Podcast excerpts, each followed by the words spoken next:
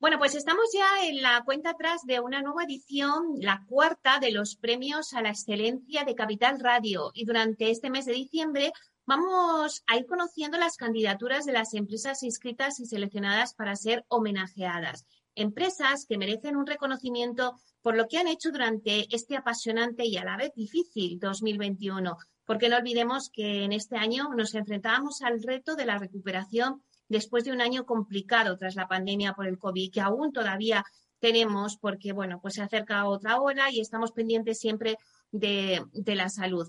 Hoy os vamos a presentar a una candidatura que representa una empresa líder en el mercado de tokenización de inmuebles. Hablamos de rental.co. Eh, rental.co es una startup tecnológica española dedicada a la tokenización de inmuebles. ¿Y qué es la tokenización de inmuebles? Bueno, pues por un lado, el token es la representación digital de un activo en una red que se llama blockchain. Por otro lado, la tokenización es el acto de digitalizar un activo de manera que el token capture y represente el valor de ese bien y quede registrado en dicha red de blockchain. Rental.co es una plataforma que nace con el propósito de democratizar la inversión en el sistema inmobiliario y dar acceso a cualquier inversor interesado en destinar su dinero a la inversión en inmuebles desde cualquier parte del mundo, con tan solo dos clics y sin barreras de entrada. Pero vamos a presentar a Eric Sánchez Galvez, que es cofundador y CEO de rental.co, que nos va a presentar su candidatura a los premios. Vamos a darle la bienvenida. Buenos días, Eric. Hola, buenos días, Meli, ¿qué tal? Bueno, Eric, he hecho una presentación un poco de la empresa, pero sí que me gustaría que me dijeras por qué crees que tu compañía merece un premio este año. Bueno, es difícil siempre decir por qué mereces un, premio, ¿no? Siempre mejor que los demás hablen bien de ti y, por ahí venga ese movimiento. Pero bueno, si tenemos que defenderlo, ya que me haces esa pregunta, digamos que lo que conseguimos con Rent es eh, unir la tecnología que seguramente todos tendréis ahora, estaréis escuchando, blockchain, finanzas descentralizadas, se está hablando mucho de que lo que va a cambiar el sector financiero. Y en este caso, renta es un sector muy tradicional hasta ahora, el sector inmobiliario, eh, en casi todos los ámbitos, en cómo se invierte y en cómo se gestiona, y nosotros estamos uniendo esta tecnología con, este sector. Yo creo que eso es un hito importante porque es un sector, como ya sabemos, enorme y la tecnología le puede traer muchos beneficios, así que por ahí, por ahí estamos trabajando, ¿no? Trayendo la tecnología, la última tecnología en este caso, y que así se haga el sector inmobiliario avance y sea más accesible para todos. Claro que sí. Y Eric, ¿qué ha aportado tu compañía este año al sector? Bueno, pues principalmente con, el uso de, de, esta tecnología, como estaba comentando, trae muchos beneficios, ¿no? Quizás estamos más familiarizados con un crowdfunding, ¿no? Que ya se lleva algo más de tiempo en el mercado, que te permite también invertir desde participaciones en, un inmueble. En este caso, como has explicado antes, cuando tú representas algo con un token, es una representación digital y eso hace que sea muy fácilmente transferible de un sitio a otro, que sea eh, adquirible que después se pueda hacer líquido porque se pueda vender muy fácil y sobre todo, como, como he dicho antes también, vas a poder aplicarle toda la potencia de la, de la tecnología, de la blockchain y, de, y, del DeFi. Al final, efectos prácticos que, supone. Bueno, al final un token lo puedes comprar con un clic desde Argentina o desde Australia. Eh, es decir, puedes invertir en inmuebles españoles que estamos sacando nosotros con un clic desde cualquier sitio. También ese token eh, es muy fácil. ¿Por qué? Porque lo puedes vender, si, no, si tú quieres vender un inmueble a un, quieres deshacerte de esa inversión y quieres vender, va a tener que ser a alguien de la zona, ¿no? Que conozca dónde está el inmueble, que pueda gestionarlo. En este caso, al ser un token, que es un producto financiero al final, lo puedes vender a cualquier persona de cualquier otra parte del mundo, ¿no? Es decir, hacer líquida la inversión mucho más fácil. Y a partir de ahí vienen cosas que van a sorprender, que van a mejorar mucho lo que ya hay, como que, por ejemplo, el token lo puedes usar de garantía, igual que en el sector tradicional de inversión eh, hipotecamos una casa, en este caso, tú puedes invertir un token, que el mínimo son 100 euros, o puedes invertir en 10 tokens, que son 1000 euros, y también usarlo como si fuese una hipoteca y coger más capital y volver a reinvertirlo. Es decir, la revolución en la, en la manera de invertir en, la, en, el, en, el, sector, en el sector inmobiliario con, con la DeFi, con la finanza descentralizada que se llama, sin duda es un aporte que ya poniendo en la palestra y que va a evolucionar mucho. ¿Y cuál es el hito del 2021 del que os sentís más orgullosos en rental.com? Bueno, la realidad es que si tendría que elegir uno, obviamente estamos muy satisfechos de que lanzamos este año y era una validación, ¿no? No sabíamos si el mercado iba a estar preparado a entender esta manera de, invertir en tokens y representar tu participación mediante tu token. Pero para mí el hito mayor, sin duda, es que en solo unos meses, llevamos operando nueve meses, ya somos líderes en Europa de inmuebles tokenizados bajo, que son activos propios, digamos que no hacemos de intermediación, sino que los gestionamos nosotros. Y sobre todo que tenemos inversores de más de 50 nacionalidades. ¿no? Yo creo que eso es un antes y un después en la inversión porque incluso empresas grandes de crowdfunding que lo están haciendo muy bien en España tienen más difícil captar el, digamos, el capital extranjero, digamos por la propia logística de transferencia bancaria, cómo andas tu participación y demás, y eso se soluciona con, la tokenización, ¿no? Sin duda para mí eso es uno de los, el hito más importante, el que ya más de 50 países, inversores de más de 50 países han, han invertido y eso, eso digamos que muestra que no hay límites ¿no? a la hora de poder ofrecer productos a, cualquier parte del mundo. Claro que sí. ¿Y cuáles son las tendencias del 2021? ¿Qué objetivos os marcáis para el próximo año? Pues al final Rental, sin duda estamos marcando mucho el enfoque en, la tecnología y por ahí vamos a poner mucho énfasis en, en poder traer todas estas funcionalidades que estamos comentando, eh, pero también, sin duda, es una empresa inmobiliaria. Nosotros eh, buscamos oportunidades, las reformamos y las ponemos en explotación.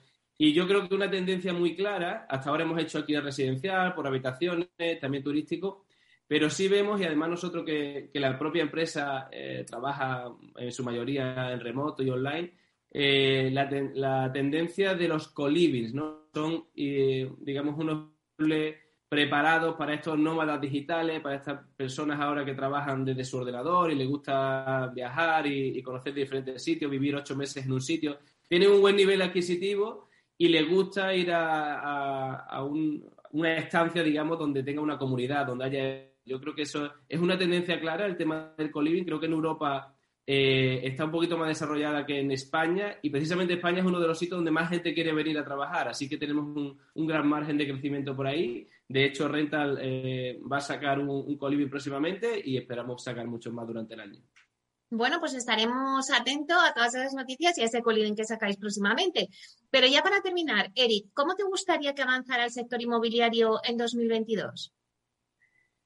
Bueno, ¿cómo me gustaría? Sin duda que, digamos que, los grandes, que aquí tenemos unos, unos players gigantes en España que están haciendo muchas cosas, se abran, ¿no? Se abran a esta tecnología. Yo creo que, que solo va a traer cosas positivas. Eh, nosotros somos obviamente todavía pequeñitos porque acabamos de nacer, pero vamos creciendo muy rápido. Y yo creo que, es importante, ya normalmente me dicen, bueno, eso sería competencia, ¿no? Digo, bueno, pero al final eh, si todos aplicamos un poco esta tecnología y damos mejor producto, eh, el, cliente, el usuario, el inversor podrá elegir. Y yo creo que es importante que estas empresas se abran a tecnología, ofrezcamos un mejor producto, demos más accesibilidad a la hora de, invertir, más facilidad a la hora de decidir.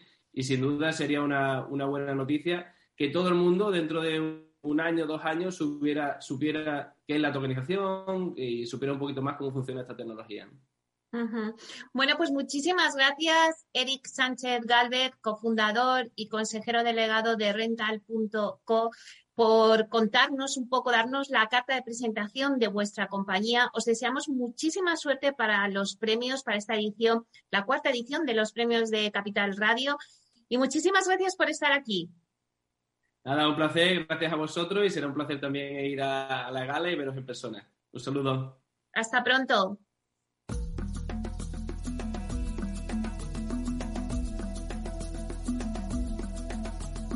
Expedición Culmia, con destino tu hogar. Una expedición es un viaje que nos permite explorar e innovar. En esta sección, Culmia, una de las promotoras líderes del sector inmobiliario, nos propone una expedición de diferentes viajes con un único destino, tu hogar.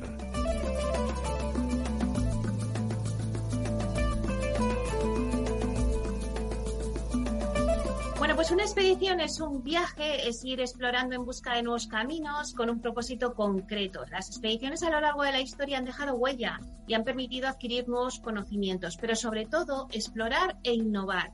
Expedición Culmia no tiene billetes de vuelta porque conseguirá hacerte sentir como en casa. Culmia es una de las promotoras líderes del sector inmobiliario y nos propone una expedición de diferentes viajes con un único destino, tu hogar. Toda expedición conlleva importantes descubrimientos. En la expedición de hoy descubrirás la presencia territorial de Culmia con Jesús Bono, director de Planificación y Control Comercial. Comenzamos Expedición Culmia.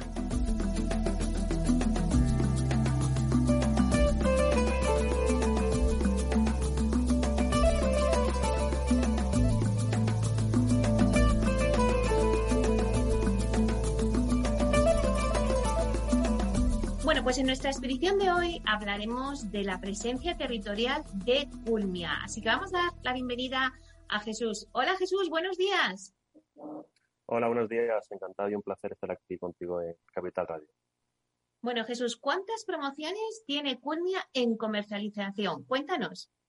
Actualmente Culmia tiene en comercialización un total de 73 promociones repartidas por todo el territorio nacional. En este sentido, contamos con cuatro territoriales dotadas con estructura propia. Esto significa que cada territorial se compone, en términos generales, de un director territorial, delegados comerciales, delegados de suelo y gerentes de promoción. Las territoriales serían Cataluña, Este, Centro, donde también incluimos las promociones del norte de España, y por último la territorial sur. ¿Y en qué zona tenéis más presencia? En Cataluña es donde tenemos concentrado el 60% del producto en comercialización. Esto se debe principalmente al origen de Culmia y su vinculación con el Banco Sabadell hasta septiembre de 2019. En estos momentos la compañía está trabajando en reequilibrar su cartera de producto para dar mayor peso al resto de territoriales. Claro, ¿y cómo lo vais a hacer?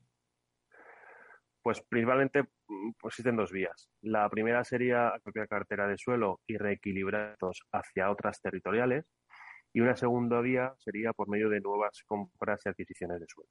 ¿Qué tipo de producto tenéis y cuál es el perfil del comprador de Culmia? Nuestro producto es principalmente producto de primera residencia, teniendo un peso superior al 90%, por lo que el producto de segunda residencia, en nuestro caso, es muy, muy residual. Esto hace que nuestro perfil de comprador sea opción y el de acceso a primera vivienda. Luego, eh, también tenemos el perfil inversor, pero ya se circunscribe a promociones donde posición, tipología y características de producto pues resulta interesante invertir. ¿Y qué tipo de promociones eh, comercializa Culmia? ¿Cuál sería, eh, Jesús, el precio medio del producto que comercializáis? Pues a ver, eh, Culmia tiene capacidad para atraer a todo tipo de clientes. Esto se debe a que dentro de las 73 promociones que hemos comentado anteriormente, los tickets medios de vivienda van desde los 170.000 euros hasta los 4 millones de euros por vivienda. Pero este sería un caso muy, muy exclusivo y un edificio muy singular en el barrio de Sarriá de Barcelona. Dicho esto, vamos la cartera en comercialización, veremos que el 11% de nuestras promociones son Prime. Estos son promociones cuyo ticket medio se sitúa por encima de los 500.000 euros. Luego, un 26% de tico en medio se, sitúa en torno a los 300, 400 mil euros y el grueso de nuestra cartera en comercialización, el 63%, lo situamos en precios inferiores a 300 mil euros. Todo esto hace que, el precio medio de vivienda global de Culmia se sitúe en los 400.000 euros. Eh, lo que es cierto que si aislamos el impacto de las ocho promociones Prime, pues nuestro ticket medio es 275.000 euros, 300.000. Es por este motivo por el que, como decía anteriormente, Culmia es una promotora que es capaz de atraer targets de, cliente. Y por último, Jesús, ¿dónde se concentran las promociones eh, Prime de Culmia? Pues la mayor parte de esas promociones Prime las encontramos en Cataluña. Tenemos tres promociones en el barrio de Sarriá, con la promoción de Esencia, del Sarriá y Casagrase. Por otro lado tenemos Innova Barcelona, ubicada en los barrios de Poblenou y Leixample. Y asimismo tenemos una promoción Prime en San Cugat, conocida como Zenit, y otra en Sitges, en la, la Fuera de Cataluña tenemos dos promociones más. una promoción en Murcia, en pleno centro histórico, y otra en San Sebastián, conocida como Culmia Rivici, ubicado en el centro de Donosti, ya tan solo pues, tres minutos andando de la playa de la Concha, que es espectacular la ubicación de esta promoción. Bueno, qué envidia nos das, eh, Jesús, con esta promoción. Pues muchísimas gracias por contarnos un poquito, bueno, pues lo que es Culmia, eh, todas las territoriales que tenéis. Eh, y por contarnos y saber un poquito más de vuestra empresa. Muchísimas gracias, Jesús Bono, director de Planificación y Control Comercial. Pues muchas gracias a ti y un placer estar con vosotros y aprovecho a desearos unas felices fiestas. Pues igualmente para, para ti y para todo el equipo de, de Culmia. Muchísimas gracias. Hasta pronto. Hasta luego.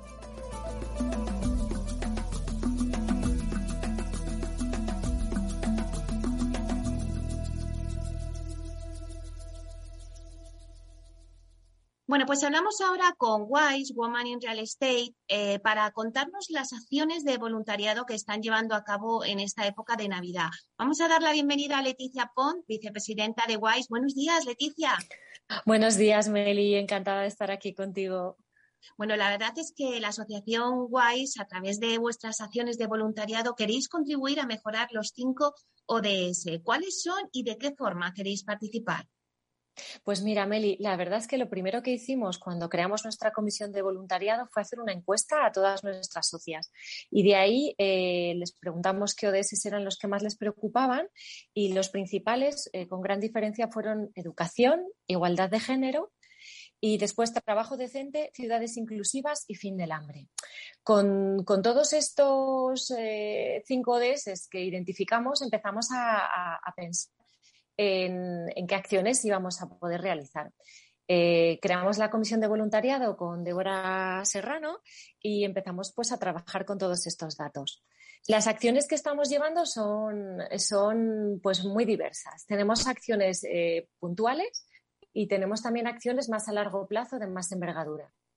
Eh, porque de la encuesta también muchas de nuestras socias nos decían que querían contribuir pues eh, económicamente, con acciones puntuales, eh, involucrándose pero con, poco tiempo libre. Entonces, de ahí empezamos a pensar qué acciones podríamos realizar y a su vez también hicimos un desayuno con nuestros patrocinadores WISE para explicar también con ellos, no solo con nuestras socias, las necesidades del sector y de todos los, los, players que, interactúan con WISE. Eh, como acciones eh, que hemos llevado a cabo, por ejemplo, estas Navidades hemos hecho dos mercadillos solidarios, uno en Madrid y otro en Barcelona.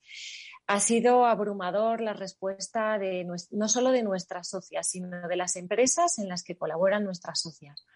Te pone un ejemplo, eh, Acerta lo circuló entre todos sus empleados y nos llenaron la oficina de, bueno, porque digo oficina porque eh, recopilamos los donativos aquí en mi oficina en Serrano, que está bastante céntrica, y, llenamos nuestra sala de reuniones. Eh, participaron participaron muchas, muchas socias, muchas empresas, eh, participó CEM, Kennedy Wilson, pues, pues sí, Union Investment, Habitat, eh, también eh, personas a nivel particular, socias. Y esta campaña se hizo en Madrid para la Fundación San Rafael, que es una asociación de mujeres en situación de exclusión. Y se hizo un mercadillo benéfico con todos estos donativos eh, y además el resto del producto que no se vendió en el mercadillo se ha quedado a formar parte de su ropero, cosa que es muy importante porque ellos controlan muy bien eh, una vez por semana, eh, pues, pues, igual que hacen de alimentos, tienen un, banco de ropa. También los juguetes y bueno, fue una iniciativa muy bonita.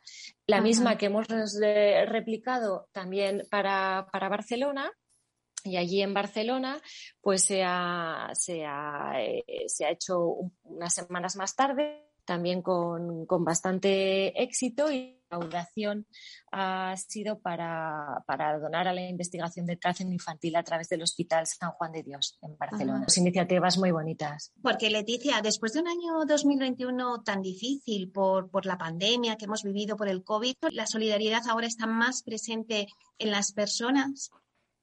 Sí, totalmente. Ha habido, la acogida ha sido, como te decía, abrumadora, pero yo no, lo veo también a nivel incluso de nuestros propios activos, ¿no? Cuando hacemos otras colectas de, juguetes o de, alimentos, ¿no? Hay mucha respuesta.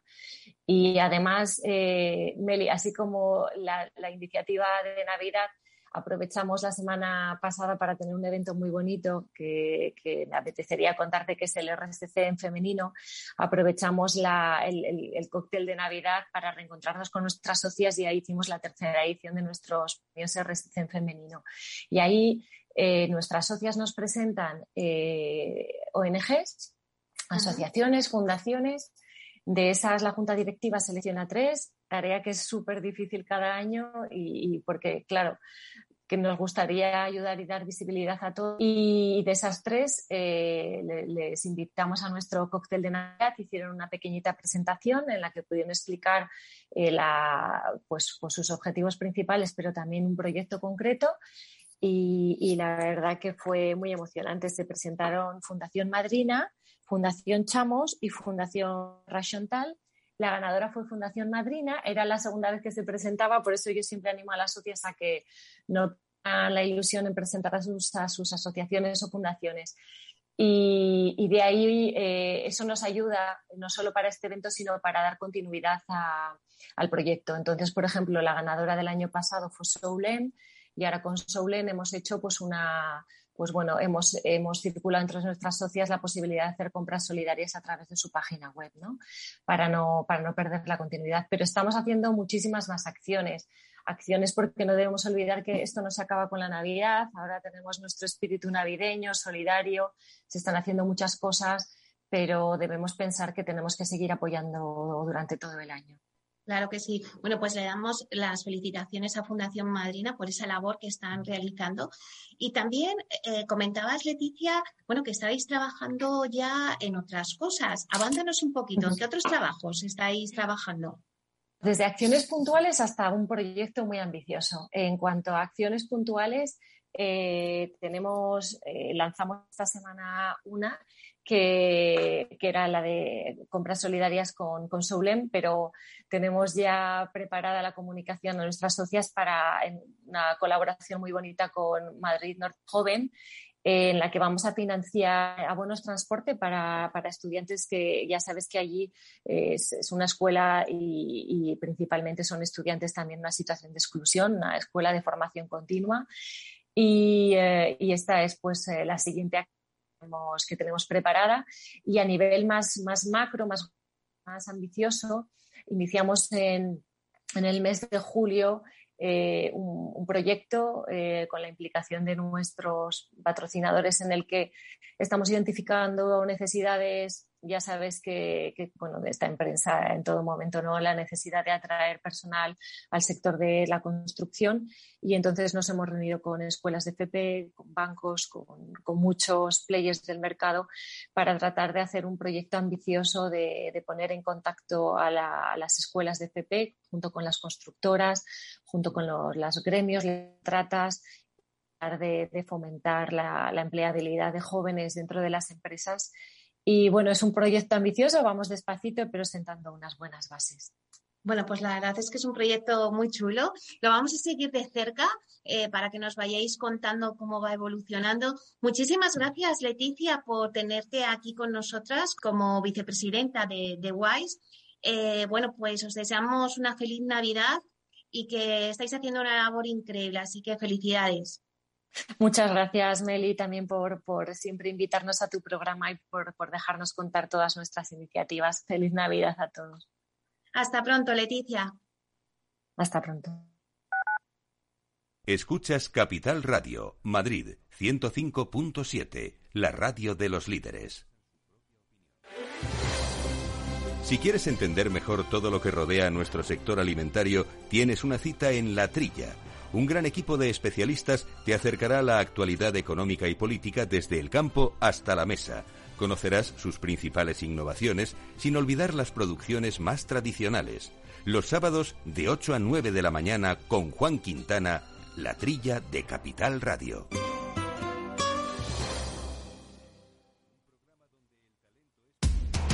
Información, análisis, previsiones, recomendaciones, todo lo que necesitas saber para tomar tus decisiones de inversión en Mercado Abierto, de 4 a 7 de la tarde con Rocío Arbiza, Capital Radio. Capital Radio. Siente la economía.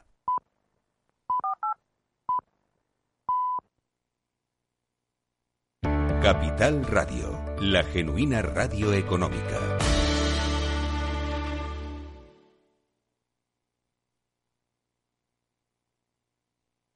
Inversión inmobiliaria con Meli Torres.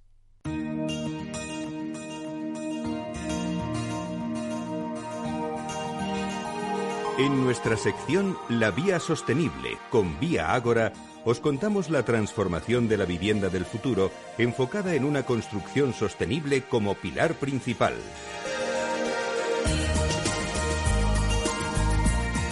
Hoy en la Vía Sostenible con Vía Ágora os vamos a contar el lanzamiento de una nueva empresa dentro del grupo empresarial, Rehabiten, un nuevo agente rehabilitador que nace con un claro propósito, revalorizar el parque edificatorio español, haciendo las viviendas más sostenibles y eficientes y facilitar la regeneración urbana. Bueno, pues para hablarnos de ello tenemos con nosotros a Sandra Llorente, directora general de Rehabiten. Buenos días, Sandra.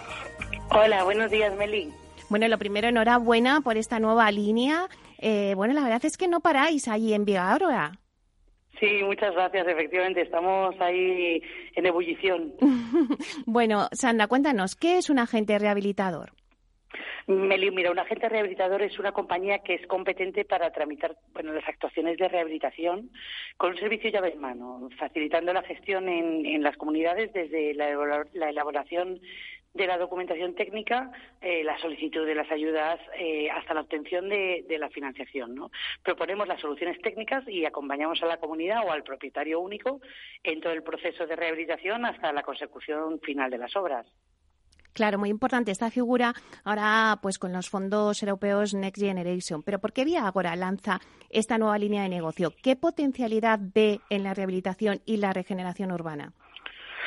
Analizando el mercado profesional de rehabilitación en España, nos encontramos con un sector que es todavía más atomizado eh, que, el de obra nueva. Las empresas que se dedican a la rehabilitación son en su gran mayoría de un tamaño reducido, ya que las obras que suelen acometer de rehabilitación en las comunidades también lo son. Así que tienen un gran volumen, pero de obra pequeña. Em, estas compañías suelen acometer un volumen de obras más limitado que las constructoras de obra nueva, eh, que en el caso de llevar estas constructoras de obra nueva em, obras de rehabilitación suelen centrarse en rehabilitaciones integrales. ¿no? Entonces, aquí creo, creo que hay un nicho de mercado a la albora, además de los fondos europeos, donde tienen cabida eh, compañías con gran expertise en proyectos, construcción, financiación y gestión, ¿no? como es el caso del Grupo Viagora, con el valor añadido, ya sabes, Meli, de la innovación, eh, y de la sostenibilidad que llevamos a cabo en todos y cada uno de nuestros procesos y proyectos. Es verdad, Sandra, que ahora, pues un poco al calor de esos fondos eh, europeos, pues hay muchas empresas que se están sumando a esta tendencia y crean la, la figura del agente rehabilitador. Pero ¿qué valor diferencia el POSE Rehabiten? Bueno, yo creo que Rehabilitar tiene la solvencia de un grupo empresarial como Vía Agora, donde nos distinguimos por un trabajo bien hecho, centrado siempre en el cliente y con capacitación para cubrir todas las etapas de una rehabilitación energética, ¿no? Desde la propuesta de valor eh, haciendo, como te comentaba antes, el proyecto, la gestión de las licencias, la construcción, eh, gestión eh, de subvenciones y gestión incluso de la financiación. además, podemos llegar a, a, escala de edificio o incluso a escala de barrio teniendo capacidad para cometer regeneraciones urbanas en entornos de ciudad. Bueno, además contamos con, una empresa afín, que como conoces es Lignum Tech, eh, que desarrolla sistemas industrializados para rehabilitación, que son totalmente novedosos en el mercado, como fachadas y terrazas industrializadas. Eh, para conseguir esos objetivos nos apoyamos en las tecnologías más punteras, pues por ejemplo tenemos un escáner láser que digitaliza el entorno construido, creando más de dos millones de puntos eh, por segundo Em, eh, en el escáner, ¿no? con una precisión milimétrica en la digitalización. De este modo, tenemos unas mediciones exactas y podemos industrializar sistemas que encajarán como un guante en el edificio existente con una mínima intervención en la ubicación, evitando así pues andamios, eh, ruido, polvo o residuos. Bueno, la verdad, qué maravilla. ¿Pero qué otros servicios ofrece Rehabiten? Bueno, pues como comentábamos, Revitelma ofrece un servicio llave en mano eh, y tiene un, un, portfolio muy amplio de intervenciones, ¿no? Desde ITS, IES, el libro del edificio, proyectos, simuladores, redacción y ejecución de proyectos, gestión de licencias, el libro del edificio, estudios energéticos, estudios hidrotérmicos, termográficos, accesibilidad, envolventes, cubiertas, monitorización. Bueno, pues yo creo que, que, bueno, pues todo lo que tiene que ver con, con una rehabilitación de, de, un edificio y, y, bueno, pues pasando, como hemos comentado, hasta las nuevas terrazas si, si la normativa lo permitiese o incluso tenemos capacidad para hacer remontas en los edificios eh, bueno, pues con la gestión de esas edificabilidades nuevas, porque, bueno, como sabes, también somos promotores, ¿no? y todo ello desde el punto de vista de, la sostenibilidad, ¿no? Tanto económica como social y también, por supuesto, ecológica. Bueno, la verdad es que con todos estos servicios que me cuentas, Sandra, eh, las ciudades del futuro no tendrán nada que ver con las que habitamos hoy en día. ¿Cómo te las imaginas? ¿Qué valores actuales se mantendrán? Eh, bueno, el, el cambio en las ciudades ya sabemos que es un proceso muy lento, ¿no? Pero, pero una de las líneas principales que yo creo que es muy importante es la densidad en las ciudades, ¿no? Ya que cuanto más compactas, bueno, pues más sostenibles. Por lo que entiendo que las remontas en los edificios que se rehabiliten, ganando nuevas edificabilidades que además ayuden a sufragar eh, las obras de rehabilitación de esos edificios, pues estará en valor, ¿no? Los edificios con nuevas fachadas, que además del confort interior, creen una nueva imagen de ciudad que sea más moderna y más cuidada, ¿no? Y además con materiales que están avanzados técnicamente, ¿no? Eh, pues, por ejemplo, hay materiales autolimpiables por fotocatálisis. Eh, además de unas ciudades limpias, eh, ya que bueno pues cambiamos también eh, en la rehabilitación cambiaremos instalaciones de producción a energía de energía a edificios a equipos más sostenibles, ¿no? Y yo creo que ahí además conseguiremos en la ciudad una mejor calidad del aire. Porque fíjate, Meli, durante la pandemia, la gente que vivía fuera de Madrid, eh, a partir de octubre, noviembre del 2020, decía que no entendía que si todo el mundo teletrabajaba, ¿por qué seguía habiendo una boina negra sobre la ciudad, ¿no? Porque no había coches. Cuando la realidad es que es mucho más contaminante que los coches son las calderas poco eficientes, ¿no? Y es algo que interiormente todavía no tenemos, o sea, no tenemos interiorizado culturalmente, ¿no? Que, que al final las calderas contaminan más que los coches. Eh, bueno, además, obviamente, de todas estas cosas, las nuevas ciudades deberán responder a, la digitalización y a, la, y a una nueva movilidad. Vuestro eslogan, Sandra, es no solo rehabilitamos, revalorizamos. la verdad es que es toda una declaración de intenciones, pero ¿qué hace que un edificio se revalorice? Para nosotros que un edificio se revalorice, bueno, pues tiene sentido porque tiene una mejor estética, donde todos los vecinos además saben que no van a tener derramas en, en unos cuantos años, ¿no? En un gran periodo de tiempo, donde las instalaciones y el confort interior además viene acompañado por una reducción en las facturas de los suministros, con los equipos sostenibles que requieren además de un menor mantenimiento, con sistemas de autoconsumo, con, paneles de solar térmicos o fotovoltaicos, aerotermias o incluso con cubiertas jardinadas, ganando espacio para los vecinos y creando eh, bueno pues esas islas de calor en la ciudad que hacen que pueden hacer incluso más atractivo un edificio que a otro que hay al lado, ¿no? Eh, que aún en la misma ubicación puede suponer una diferencia realmente importante a nivel económico y de, y de experiencia de vida en el uso del edificio. Bueno, pues muchísimas gracias, Sandra. Estoy convencida de que Rehabiten se convertirá en una empresa de referencia en el sector, gracias a esa filosofía que forma parte ya del ADN de todas las compañías de vuestro grupo y que pone el foco en la innovación, la sostenibilidad y la eficiencia energética para mejorar la calidad de vida de los ciudadanos. Un gusto poder volver a tenerte aquí en Inversión Inmobiliaria en nuestra sección de la vía sostenible. Muchísimas gracias. Muchísimas gracias a vosotros, Meli. Un abrazo.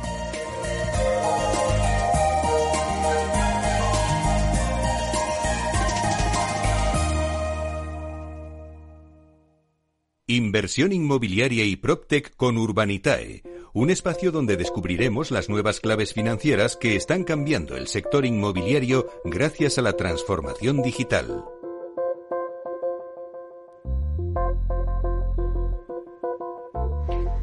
Bueno, pues como siempre tenemos ahora nuestra cita, nuestro espacio de inversión inmobiliaria y Protect con Urbanitae.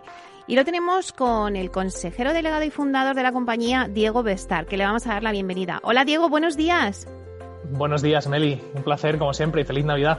Feliz Navidad, Diego. Pues la verdad es que eh, ya eh, a las puertas de que acabe ya este año, me gustaría hoy en la sección nuestra eh, que hiciéramos un balance, un balance de resultados y analizar cómo han sido las inversiones a través de vuestra plataforma a lo largo de este 2021. Y si ha sido tal y como lo esperabais. Pues eh, mira, yo creo que estas fechas no solo eh, nos, eh, nos, hacen reflexionar sobre lo que ha pasado en este año ¿no? y hacer un, balance, como bien dices, sino también comparar un poco este año con el anterior. ¿no? Yo, por, por lo menos, siempre hago lo mismo. ¿no? Al final de año digo, oye, el año pasado estaba peor, mejor, ¿cómo fue el año? ¿no? Y, y, he estado mirando un poquillo cómo, cómo estaban las cosas a estas alturas del año pasado, por curiosidad, ¿no? y al final el año pasado cerramos con, un estimado de unos 29 millones de financiación eh, para todo el sector del crowdfunding inmobiliario. Es decir, entre todas las plataformas que operábamos en el sector el año pasado, eh, hicimos 29 millones de euros. Este año 2021, todo apunta a que vamos a cerrar con alrededor de 50 millones financiados. Es decir, hemos tenido un, incremento de 29 a 50 millones, que se, pues no he hecho el cálculo, pero debe rondar el 40% de, de, incremento, ¿no? Eh, respecto al, año anterior. Y para que te hagas una idea de estos 50 millones de euros que se van a financiar en, el 21 en nuestro país, 35 eh, vienen de, de, nuestra plataforma, de Urbanitae. O sea que a tu pregunta de si ha cumplido nuestras expectativas, la verdad es que las ha superado. Eh, nosotros siempre, siempre tenemos, eh, somos muy optimistas, siempre tenemos unas expectativas eh, muy, muy elevadas para el futuro, pero, pero todo lo ocurrido este año, la verdad es que ha superado nuestras expectativas y como no puede ser de otra manera, estamos muy, muy felices de, que haya sido así.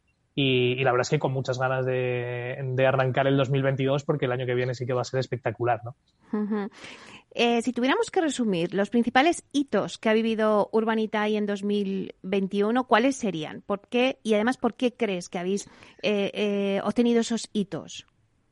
Pues mira, yo te diría que el, primer hito, el más importante de todos, bajo mi punto de vista, no es tanto los volúmenes de inversión ni, todo lo demás que ahora os voy a comentar también, pero, pero yo creo que el principal hito es que por primera vez en la historia del crowdfunding inmobiliario se han financiado proyectos eh, de, un tamaño ya considerable. Es decir, eh, y esto lo venimos hablando desde hace tiempo, ¿no? Y yo desde que montamos Urbanitae siempre tenía claro que, el crowdfunding era una vía viable de financiación para grandes proyectos inmobiliarios, pero no se había dado el caso hasta la fecha.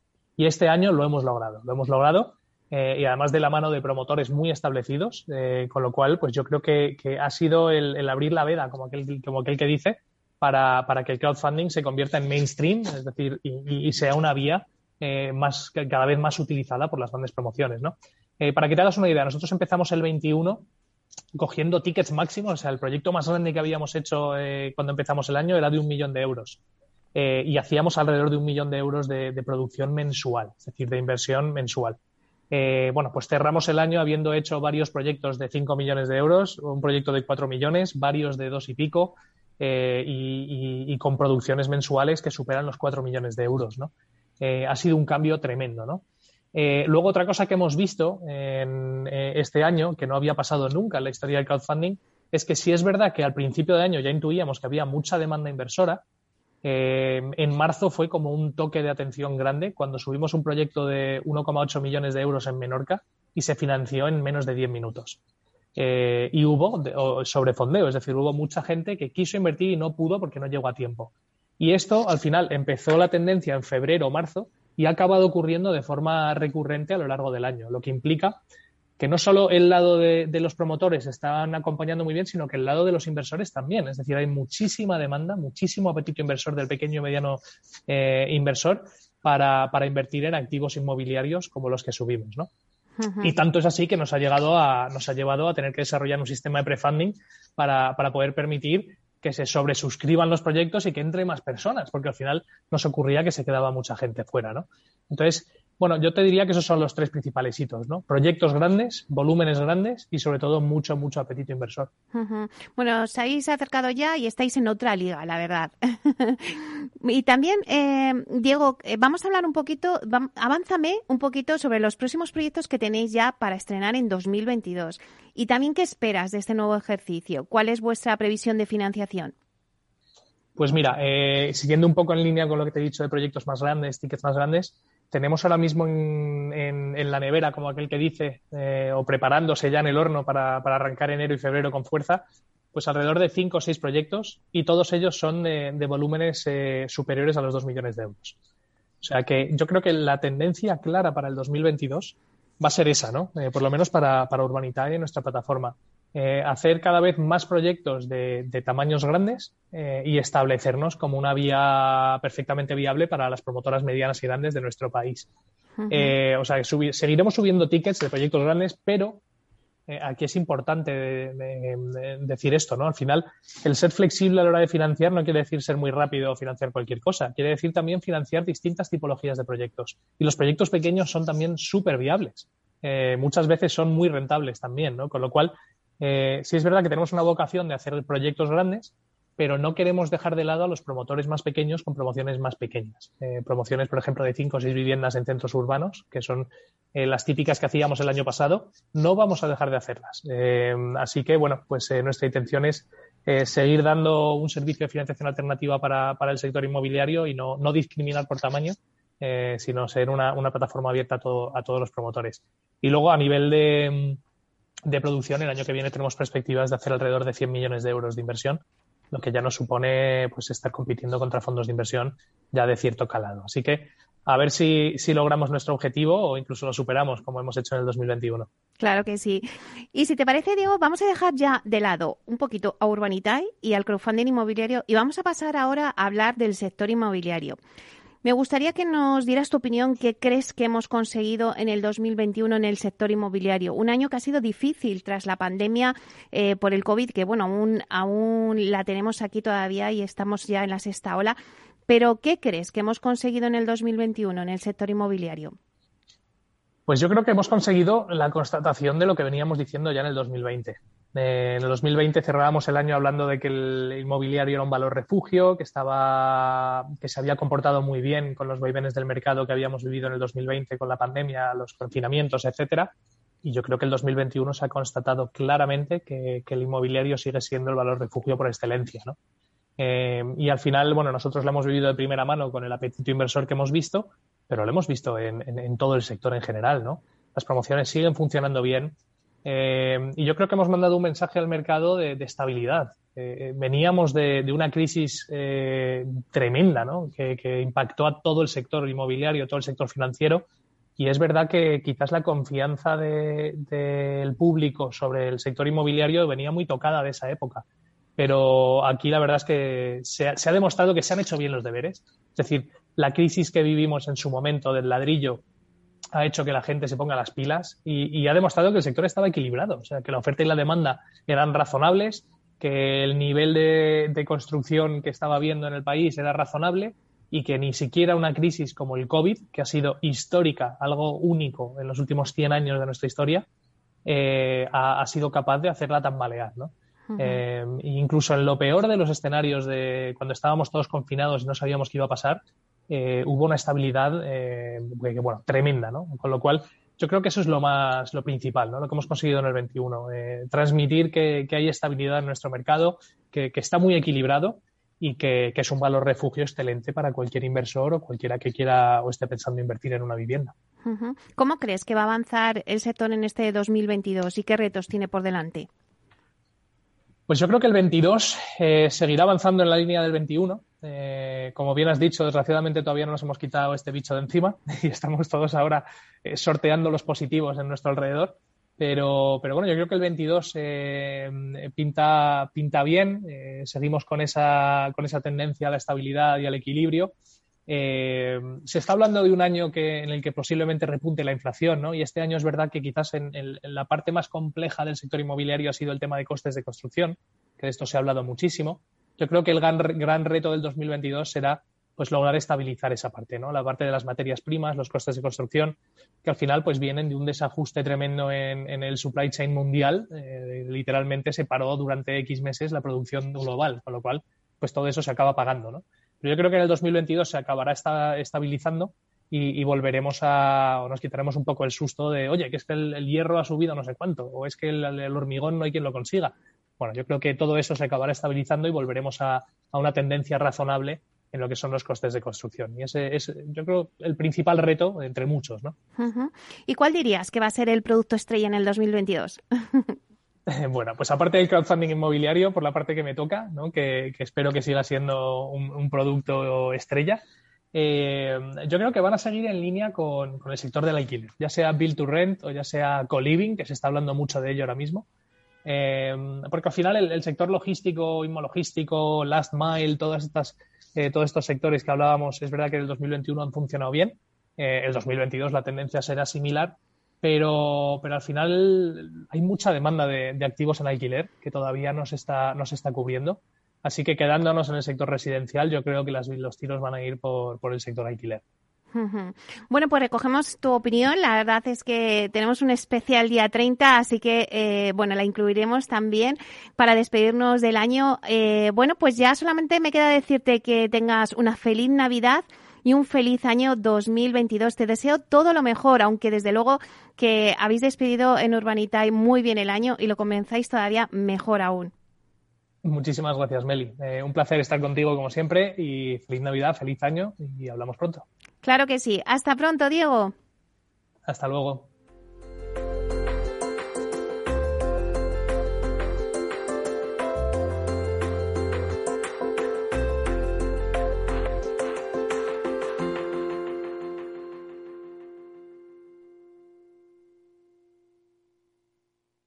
Inversión inmobiliaria con Meli Torres.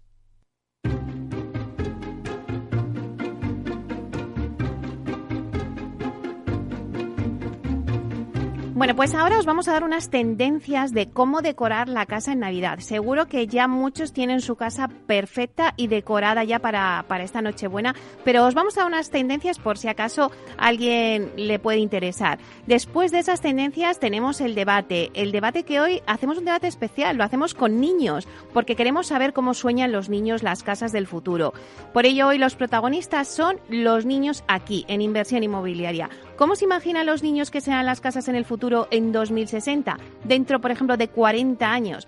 Pues nada, lo vamos a escuchar de 12 a 1 en directo aquí con los niños en Capital Radio y contaremos con Gonzalo, con Jimena, con Mar, Alonso y Rodrigo. Todo esto en breve.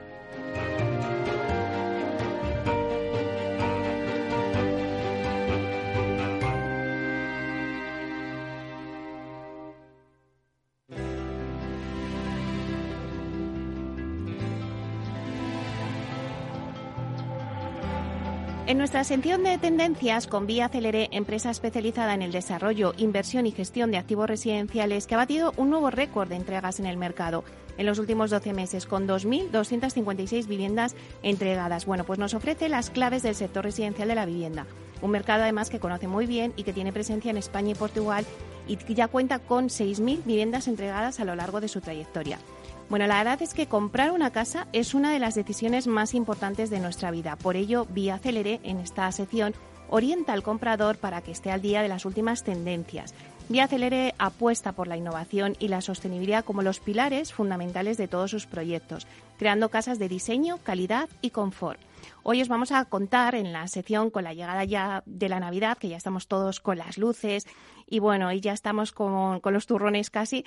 Bueno, pues cómo decorar los hogares en esta época tan especial del año. Y para ello contamos con Guiomar Eguren, que es técnico de interiorismo de Vía Celere. Vamos a saludarla. Buenos días, Guiomar. Buenos días, Meli, ¿qué tal? Bueno, pues encantada de que estés con nosotros y sobre todo que nos cuentes las tendencias eh, ahora que se acerca ya la Navidad y que ya todos en nuestras casas queremos poner pues las luces y queremos eh, hacerla como más acogedora. Guiomar, ¿cuáles son los elementos claves para decorar nuestra casa en Navidad?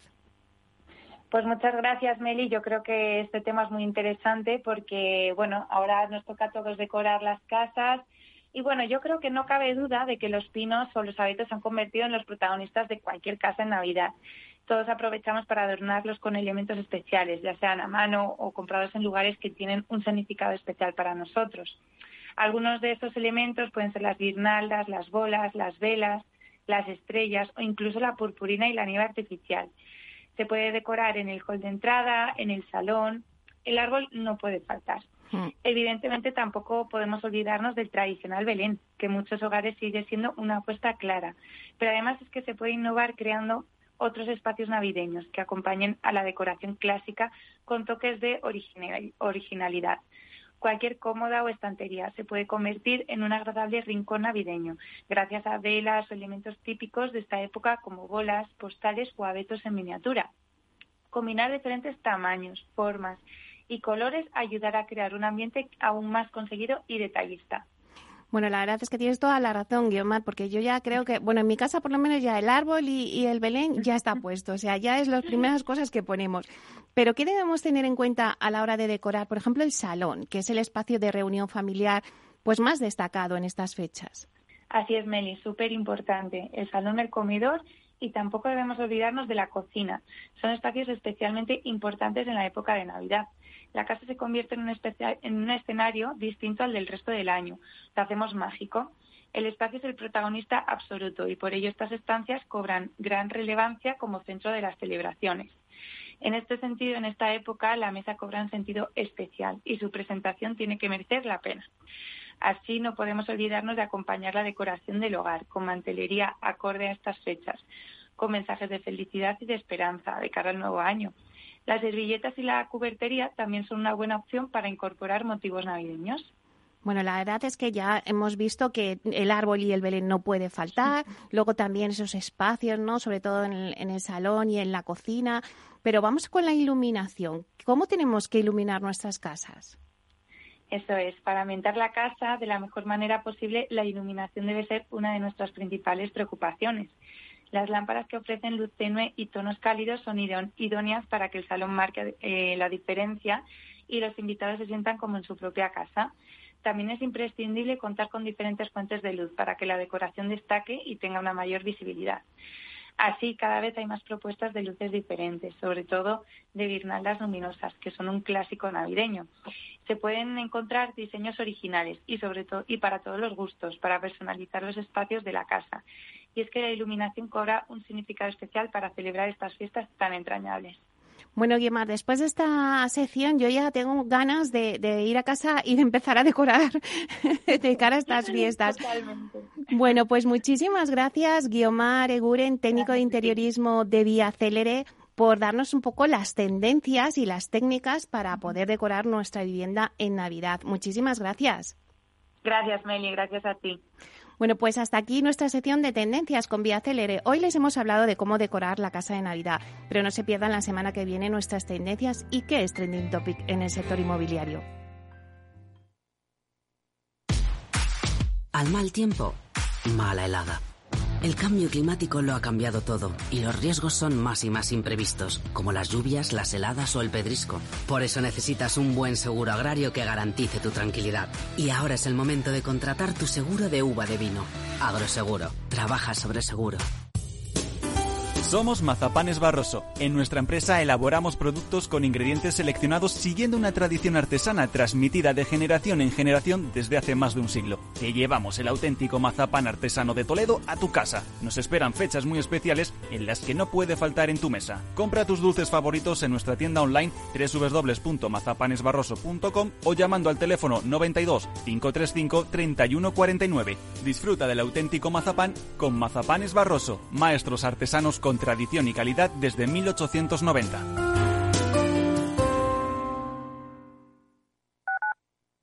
Capital Radio Madrid 105.7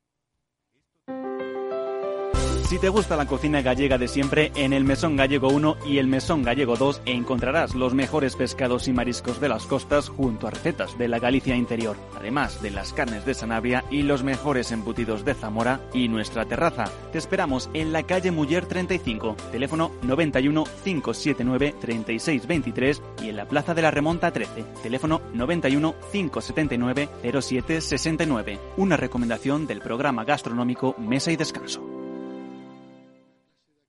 Gráficas Naciones. Más de 50 años de experiencia en el sector de las artes gráficas. Apostamos por la última tecnología tanto en impresión offset como en digital y gran formato. Realizamos todo tipo de impresión. Tarjetas de visita, folletos, libros, vinilos, decoración y montaje de stands. Más información en el 91 629 2145 o en gráficasnaciones.es. Disfruta de la mejor cocina gallega en Montes de Galicia. Todo un clásico moderno en el barrio de Salamanca. Disfruta de la variada dieta atlántica, de las mejores carnes y pescados tratados con respeto y transparencia y regados con una de las mejores bodegas de la zona. En grupo, en familia o en pareja, Montes de Galicia te ofrece el espacio perfecto en cada ocasión. Esto te estás perdiendo si no escuchas a Luis Vicente Muñoz en Capital, La Bolsa y la Vida.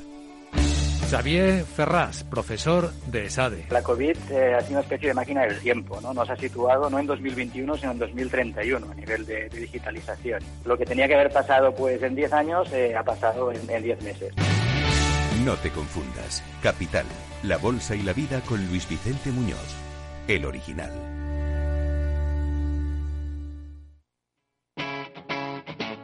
Capital Radio.